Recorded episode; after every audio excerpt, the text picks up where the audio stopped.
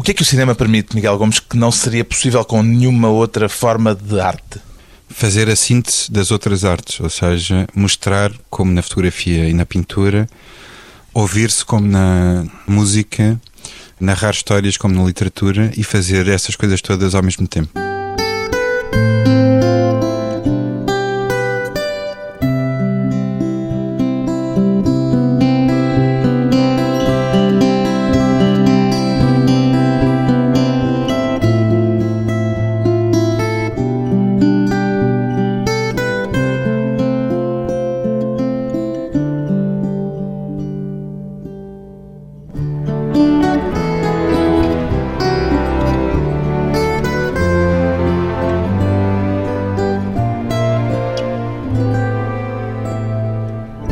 Gomes, 40 anos, cineasta. Interessa-lhe mais, Miguel Gomes, o cinema da emoção ou o cinema da reflexão? Eu acho que é verdade que algum do cinema contemporâneo que está preocupado com o seu tempo e que reflete em termos de formas aquilo que é a sua identidade que é hoje e aqui no sítio onde ele é feito é verdade que pode virar um bocadinho as costas a essa ideia das emoções ou das grandes narrativas. Que normalmente associamos mais ao cinema americano e ao cinema clássico também. Sim, mas sobretudo, de facto, tornou-se um bocadinho um monopólio do cinema de grande consumo. E eu acho que não existe nenhuma contradição entre o facto de haver uma ambição artística e de se querer fazer esse trabalho de um cinema que tenha a ver com uma identidade que é um espaço e um tempo, mas por outro lado que o cinema pode tentar chegar lá, ou seja, não tem que abdicar de nada do resto, nem as grandes narrativas, nem o exotismo associado a um cinema que não é este, à partida, nem das emoções. Eu acho que tudo isso faz parte do cinema. É possível encontrar um equilíbrio entre a emoção e a reflexão? Eu acho que sim, embora eu não o procure à partida, ou seja, quando estou a preparar um filme, eu, sobretudo, deixo-me guiar pelo meu desejo. E o meu desejo tem espaço para coisas muito diferentes. Não me parece que exista nenhuma contradição, apesar de não o procurar fazer à partida, ou seja, não é produto de um cálculo. O seu método é intuitivo? Sim, dizem os especialistas neurológicos que existem hemisférios do cérebro, um mais ligado à razão, outro mais ligado à emoção. Qual é o que prevalece em si? Eu, desconhecendo completamente esses meandros científicos, eu acho que o que me guia é precisamente o desejo. Eu acho que o desejo de coisas concretas, de filmar determinados sítios, determinadas pessoas a fazerem determinadas coisas, tem a ver com o um lado emocional. Esse desejo nasce normalmente de imagens, de situações, de frases. De onde é que vem?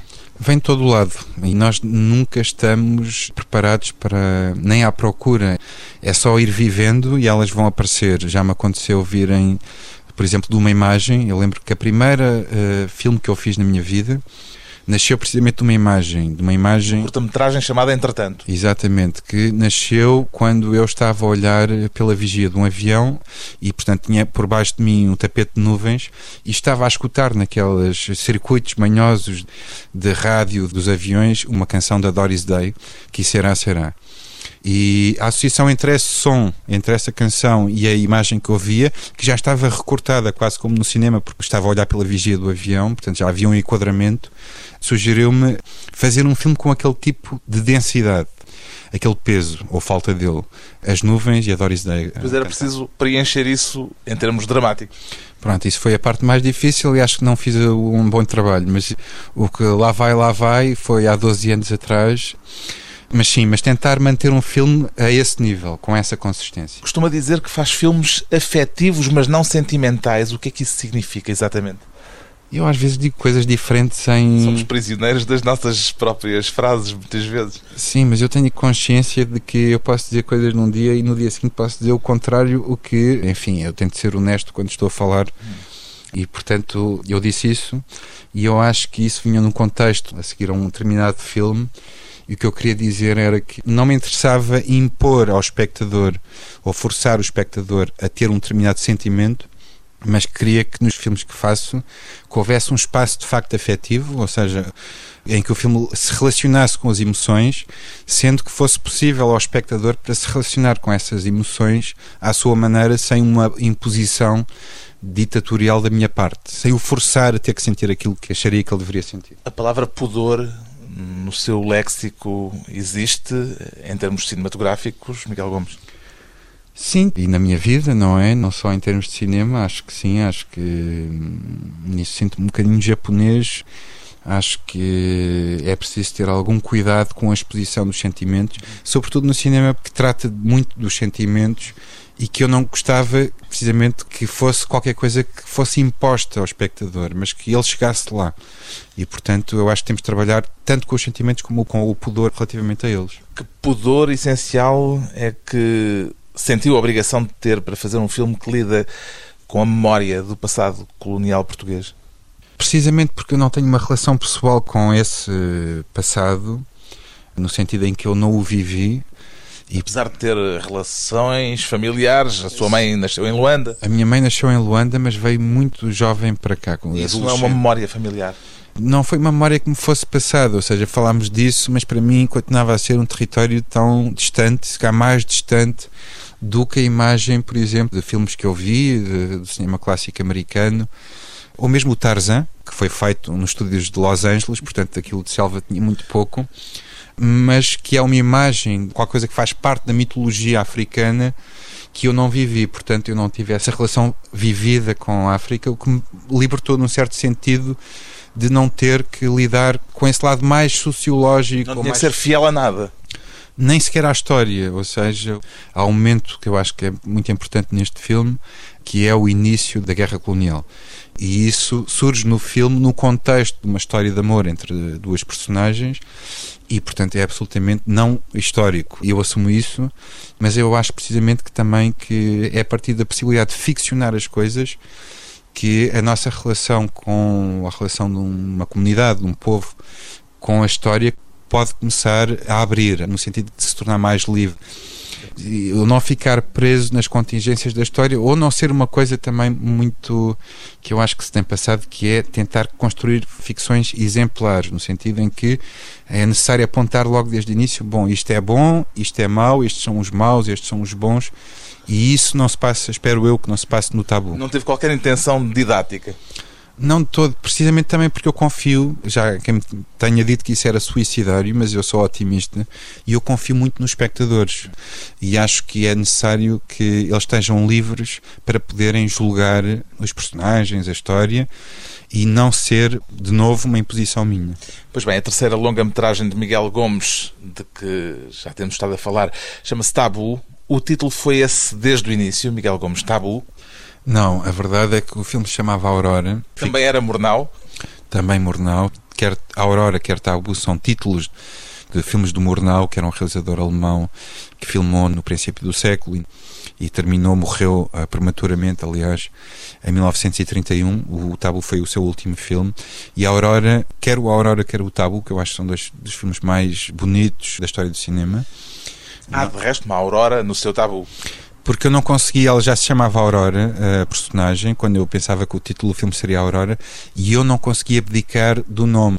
Já estava naquela fase em que, depois de uma personagem batizada, é impossível rebatizá-la. Ela já era Aurora, não havia nada a fazer. Portanto, ficou Aurora mas o filme passou-se a chamar Tabu porque houve um outro realizador, eh, muito recentemente, há um ano e tal, um realizador romeno que decidiu fazer um filme chamado Aurora, precisamente.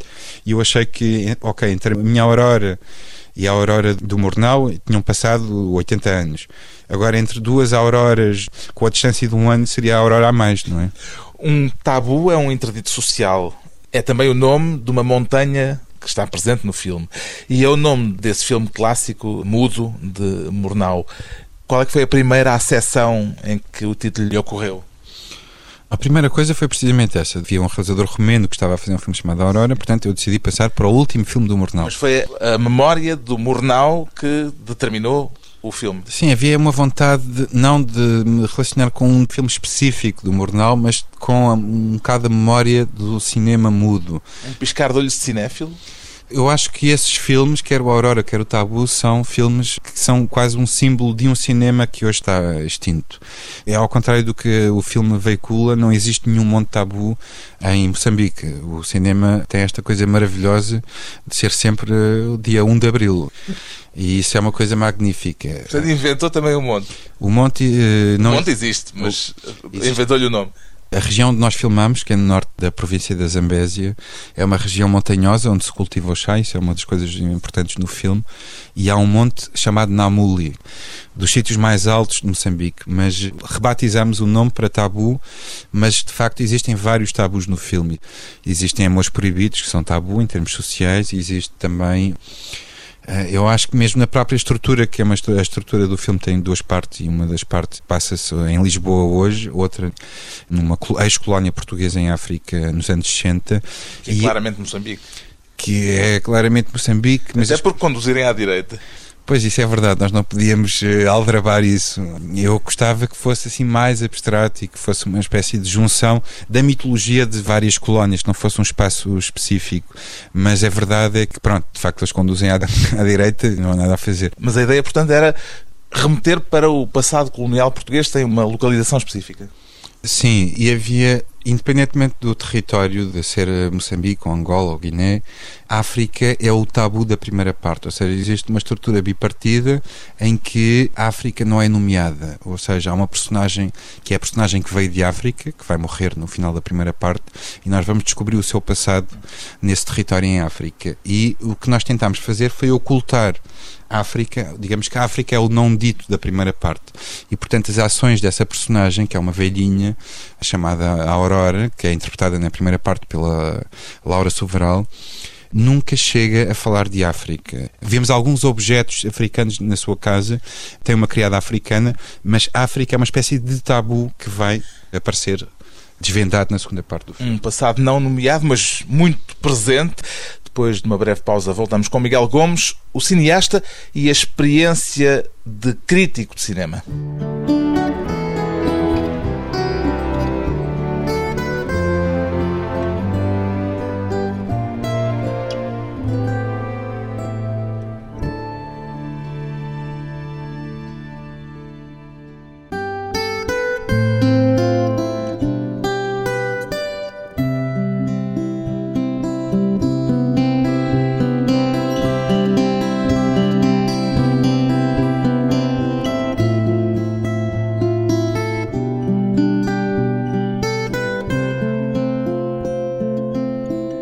Regressa à conversa com o cineasta Miguel Gomes, o realizador do filme Tabu. De que modo é que a sua experiência como crítico de cinema, Miguel Gomes, ainda está presente no cinema que faz hoje?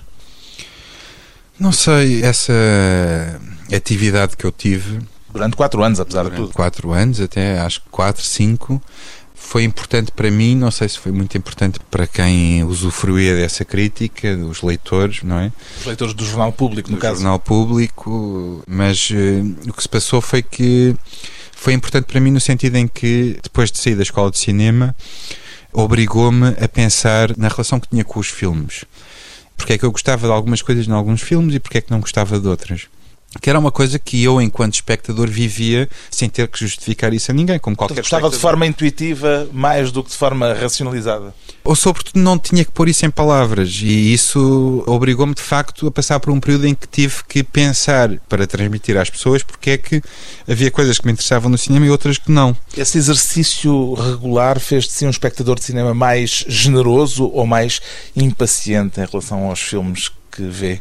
Não sei. Sobretudo, eu lembro-me que depois de sair da crítica, houve um período em que eu não queria muito pôr os pés dentro de uma sala de cinema, porque, enfim, era obrigado a uma rotina de ver filmes, quase como tinha que picar o ponto, portanto, não tinha uma coisa que eu acho que é aquilo que interessa para um espectador de cinema, que é ter a possibilidade de escolher os filmes que vai. Eu não tinha essa possibilidade, estavam-me a pagar, não me estou a queixar, portanto, tinha as minhas vantagens, estavam-me a pagar para devolver a minha experiência de ver filmes.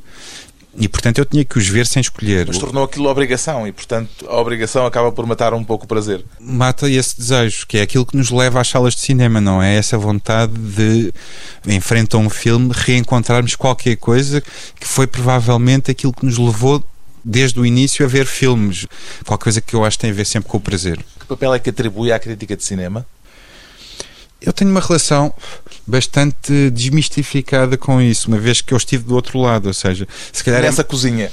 Se calhar é mais normal para os realizadores que não têm essa experiência definir uma espécie de um fosso, ou seja, existem nós que fazemos filmes e do outro lado os críticos que os olham. E eu como estive nos dois lados, enfim, conheço muitos dos críticos, sei que eles são formados por uma série de pessoas com gostos diferentes, às vezes até gostam dos mesmos filmes por razões que não têm nada a ver umas com as outras. E, portanto, os críticos são, no fundo, espectadores de cinema, como toda a gente, que foram convidados para devolver essa experiência do visionamento de um filme e transformarem-na em texto. E tem influência no modo como os filmes são vistos e, sobretudo, no sucesso ou insucesso dos filmes que passam nas salas? Não faço ideia. Tenho a impressão que não, mas é assim, uma ideia muito pouco científica. Não tenho dados científicos para dizer eh, qual é a influência da crítica. Sentia-se influente quando escrevia sobre filmes? Não, não muito. Enfim, pelo menos não era uma preocupação que eu tivesse. Eu tinha que tentar ser o mais honesto possível, ver um filme e tentar devolver sob a forma de texto a experiência que eu tive a ver aquele filme. Encontrou algum padrão no seu gosto com essa reflexão ao longo de 4 ou 5 anos? Sinceramente, eu acho que gosto de coisas muito diferentes. Ou seja, não há assim uma coisa, por exemplo, de género, que eu gosto de filmes de um determinado género. Acho que cada filme propõe um universo e que dentro desse universo nós, como espectadores, temos que nos movimentar. Mas para reparar naquilo que eu disse no início, gosto menos dos filmes que me impõem, em que eu me sinto menos livre para me movimentar dentro deles. Explique lá o que isso quer dizer. Quer dizer, por exemplo, que há momentos em determinados filmes que nos dizem, através dos elementos que existem dentro de um filme, quer seja a música, quer seja aquilo que se chama a mise-en-scène, a forma como os planos surgem uns atrás dos outros, seja pelo registro dos atores, que nos impõem uma visão, ou seja, nos estão a dizer, sente isto. A música plangente que faz chorar no momento certo por exemplo, mas às vezes isso é tão excessivo que já nos liberta outra vez, porque. Sim, eu ia falar do Douglas Sirk, por exemplo. É um realizador que eu gosto muito e que assumiu isso tudo, ou seja, ao lado excessivo todo nos melodramas, é um grande realizador de melodramas, mas que isso é posto dessa forma logo tão barroca e tão excessiva que nos liberta, por mais estranho que isso pareça, exatamente pelo artifício e pelo lado excessivo da forma como ele faz isso. Não se sente manipulado nesse caso? Sinto que a manipulação está à vista e quando a manipulação está à vista, libertamos-nos outra vez. Porquê é que não concluiu o curso na Escola de Cinema, Miguel Gomes? Porque nessa altura em que eu fiz o curso na Escola de Cinema era obrigatório passarmos por uma fase que era o estágio final, nos obrigava a fazer eh, um número inacreditável de horas na área de especialização. E eu, que nunca fui um aluno brilhante, devo dizê-lo, especializei-me na área de produção e eu era péssimo como produtor. Esquecia-me sempre de fazer os telefonemas. A produção exige método, organização, disciplina. Sim, tudo isso e eu sou francamente mau nessas coisas e, portanto, basicamente ninguém me ia querer. Ou seja, como estagiário para um filme, um estagiário de produção para um filme de alguém, eu acho que a minha imagem não era grande coisa. Mas a produção foi escolha sua? A produção foi a escolha minha por falta. Não queria ser realizador, como imagino que querem ser 90% dos alunos da escola de cinema? Sim, mas não existia um curso de realização, existia eh, imagem, som, montagem e produção. E eu queria ir para a montagem, que apesar de tudo era aquilo que eu acho que estava mais próximo dessa uh, desejo de ser realizador, mas uh, não tive notas para isso, era mau aluno. E portanto acabei por ir para a produção, que achei que me poderia dar assim uma visão mais abrangente da forma como se faziam filmes e pronto, e fui lá estive eh, e fiz muitas eh, coisas mal. Aprendeu coisas lá? Aprende sempre. Eu não tinha uma grande relação com a escola de cinema nessa altura e, nessa altura, agora a escola de cinema existe na Amadora.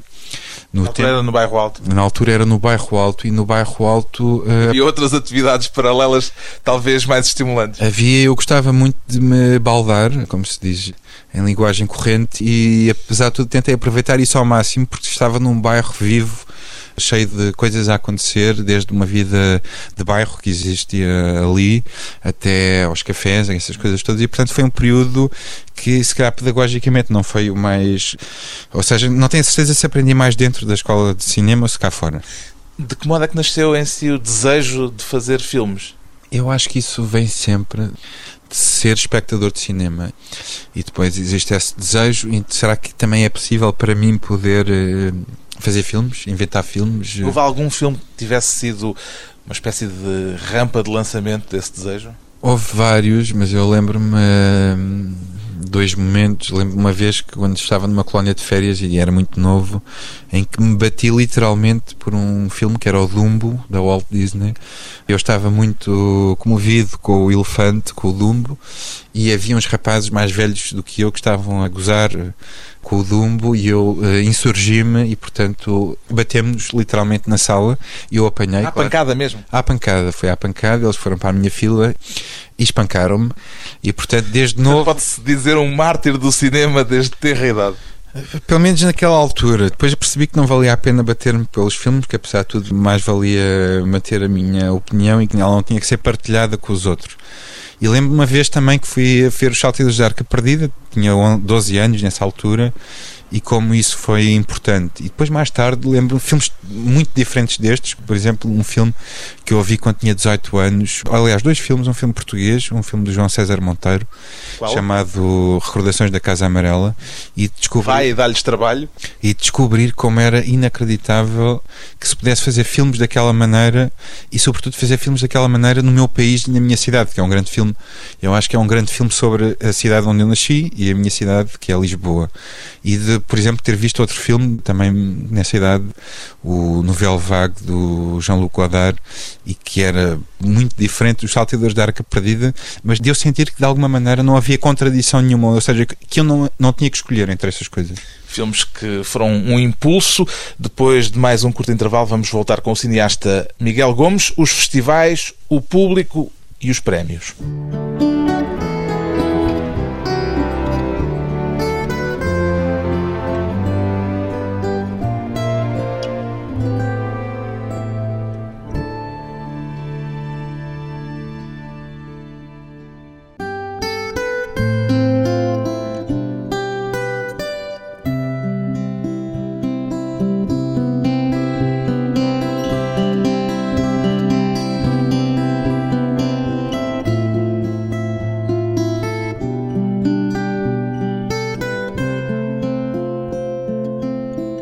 Convidado hoje para a conversa pessoal e transmissível o realizador do filme Tabu, Miguel Gomes. O que é que representou para si, Miguel Gomes, o facto de o Presidente da República ter estado na sessão de estreia do seu filme na Cinemateca?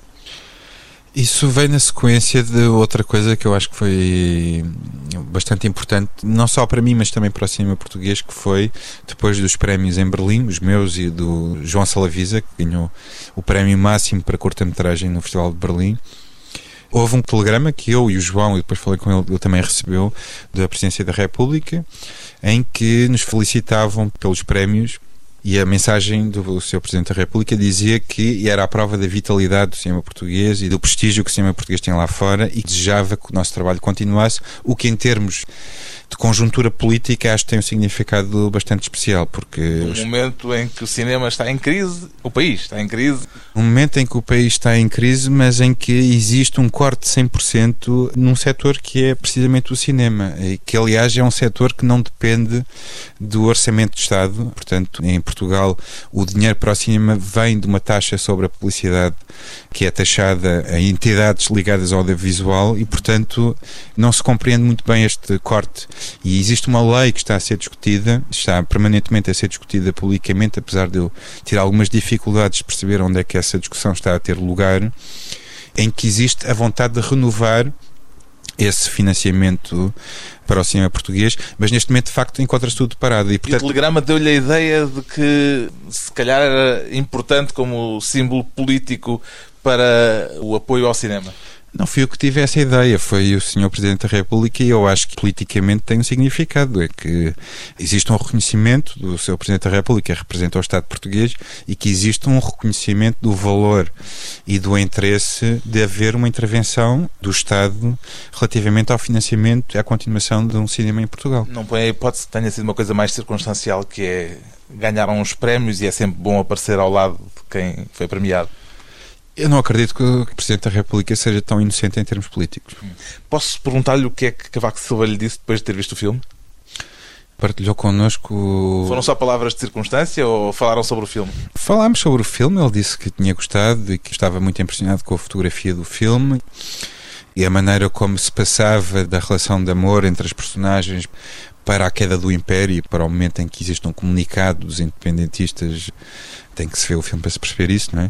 E falou-me de uma coisa que existe muito, que eu disse, aliás, ao seu Presidente da República, que isso era incontornável, que era o capim. Porque o Presidente da República e a sua esposa estavam lá e falaram disso. Que, Eles estiveram em Moçambique.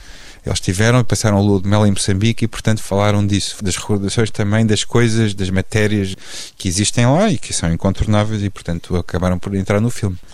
Como é que entende a dificuldade que o cinema português tem tido para encontrar uma relação, vamos chamar-lhe de empatia, com o dito grande público em Portugal, Miguel Gomes?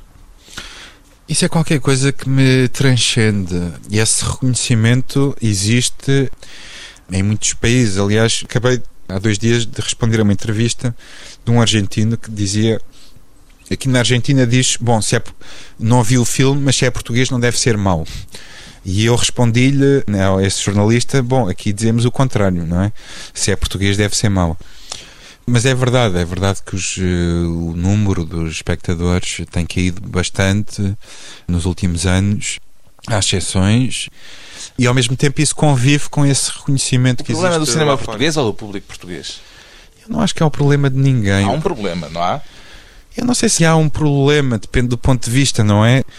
Eu acho que não podemos também forçar ninguém a ver aquilo que. Eu, insisto sobre esta questão do desejo e, portanto, aquilo que me levou a mim às salas para ver filmes portugueses, entre outras coisas, foi eh, resultado desse desejo, dessa necessidade que eu tinha, dessa vontade de ver coisas. Agora. É bom que exista muita gente a ver filmes, nomeadamente filmes portugueses, será bom para o cinema português, apesar de eu fazer aqui uma ressalva, que é, independentemente da quantidade de pessoas, eu acho que aquilo que é determinante e que vai fazer precisamente com que, passado uns anos, para gerações seguintes, que um filme seja visto, não é a quantidade de espectadores, mas é a qualidade da relação entre um espectador e um filme, porque estamos sempre sozinhos na sala. Aliás, há uma cena neste filme em que se vê duas personagens a ver um filme, não se vê o filme. Uma está... a dormir. E uma a dormir e outra muito que deve estar muito envolvida com o filme, está comovida, está a chorar. E, portanto, estamos sempre sozinhos perante um filme. E eu acho que é precisamente a qualidade dessa relação que existe entre um espectador e um filme que vai determinar que o filme possa ser revisto mais tarde e que esse vínculo perdure. E é uma construção de memória também, em certo sentido. Sim, é precisamente o facto de essa memória poder perdurar, porque havia também alguém que dizia um filme começa verdadeiramente a partir do momento em que acaba, ou seja, um filme existe como memória alguém que o viveu e que depois não se faz esquecer dele, porque muitas vezes vamos ver muitos filmes, não é? E já não nos recordamos, passado umas semanas, do filme que vimos. É qualquer coisa que passou, podemos ter gostado mais ou menos, mas é qualquer coisa que não vai ficar connosco. Quando as coisas perduram, os filmes passam a existir na cabeça das pessoas. O sucesso internacional abriu-lhe novas portas em termos de coprodução e de novos financiamentos? Sim, já aconteceu para este filme, cerca de 40% do investimento que foi feito em termos de fundos para este filme veio de fora de Portugal. E isso aconteceu, acho eu, também é resultado do impacto internacional que acabou por ter o filme anterior, aquele querido mês de agosto. O seu próximo filme já poderá ser feito sem deitar o guião para o lixo e sem comitê central? Eu gostei muito do Comitê Central. Eu... O Comitê Central, tem que se explicar, foi uma mini estrutura que criaram em Moçambique para inventarem dia a dia aquilo que iam filmar no dia seguinte. Exatamente, e que foi iniciado precisamente pela falta de dinheiro para filmar aquilo que estava descrito no argumento inicial mas também é, é qualquer coisa que faz parte de, do meu próprio processo de fazer filmes, que é fazê-los durante a própria rodagem. Aquele querido mês de agosto é, em certo sentido, isso também. Sim, aí foi. De uma forma muito explícita. Aí foi assumido e, portanto, no próprio filme isso surge dentro do filme. Aqui é mais discreto, não faz parte do filme, mas foi feito assim da mesma maneira. Na parte moçambicana, na parte africana, digamos que o argumento foi sendo recriado todos os dias por mim ou esse tal pequeno grupo, o Comitê Central, que tinha que ir inventando cenas ou eliminando cenas que já estavam pensadas e fazer o filme durante a própria rodagem. O que é que seria diferente se tivesse tido o dinheiro que não teve e que o obrigou a pôr de parte o guião que tinha originalmente? Isso é, são estas coisas que eu não me ponho, que são hipóteses académicas, não é? A partir do momento em que, em que as coisas não foram possíveis de uma determinada maneira, eu já não perco mais tempo a pensar o que é que elas poderiam ter sido. Seria um filme diferente, espero que. Melhor? Espero que fosse também interessante. É porque isto é um problema aqui bastante complicado, porque se disser que o filme não seria melhor, o que lhe vão dizer a seguir é que não precisa de tanto dinheiro assim, porque o dinheiro, afinal, parece não ser crucial. Não, mas mesmo que eu tivesse dinheiro para fazer aquilo que estava descrito no filme, eu iria com certeza empregar esse dinheiro noutras coisas, às vezes, que não estavam no argumento e a filmar algumas que estavam e que não foi possível fazer. Mas uh, atenção, quer dizer, uh, este filme, apesar de ter sido, por exemplo, a, a, hipótese de não ir para a África, não ir para Moçambique, foi uma hipótese que esteve sobre a mesa. Isso aí eu não, nunca iria abdicar disso. E portanto este filme custou, mesmo com a improvisação toda, mesmo com a equipa a fazer parte do grupo de atores, porque não havia outros atores lá e nem havia dinheiro para os ir buscar, o filme custou à volta de 1 milhão e 400 mil euros, que é, é muito dinheiro, não é?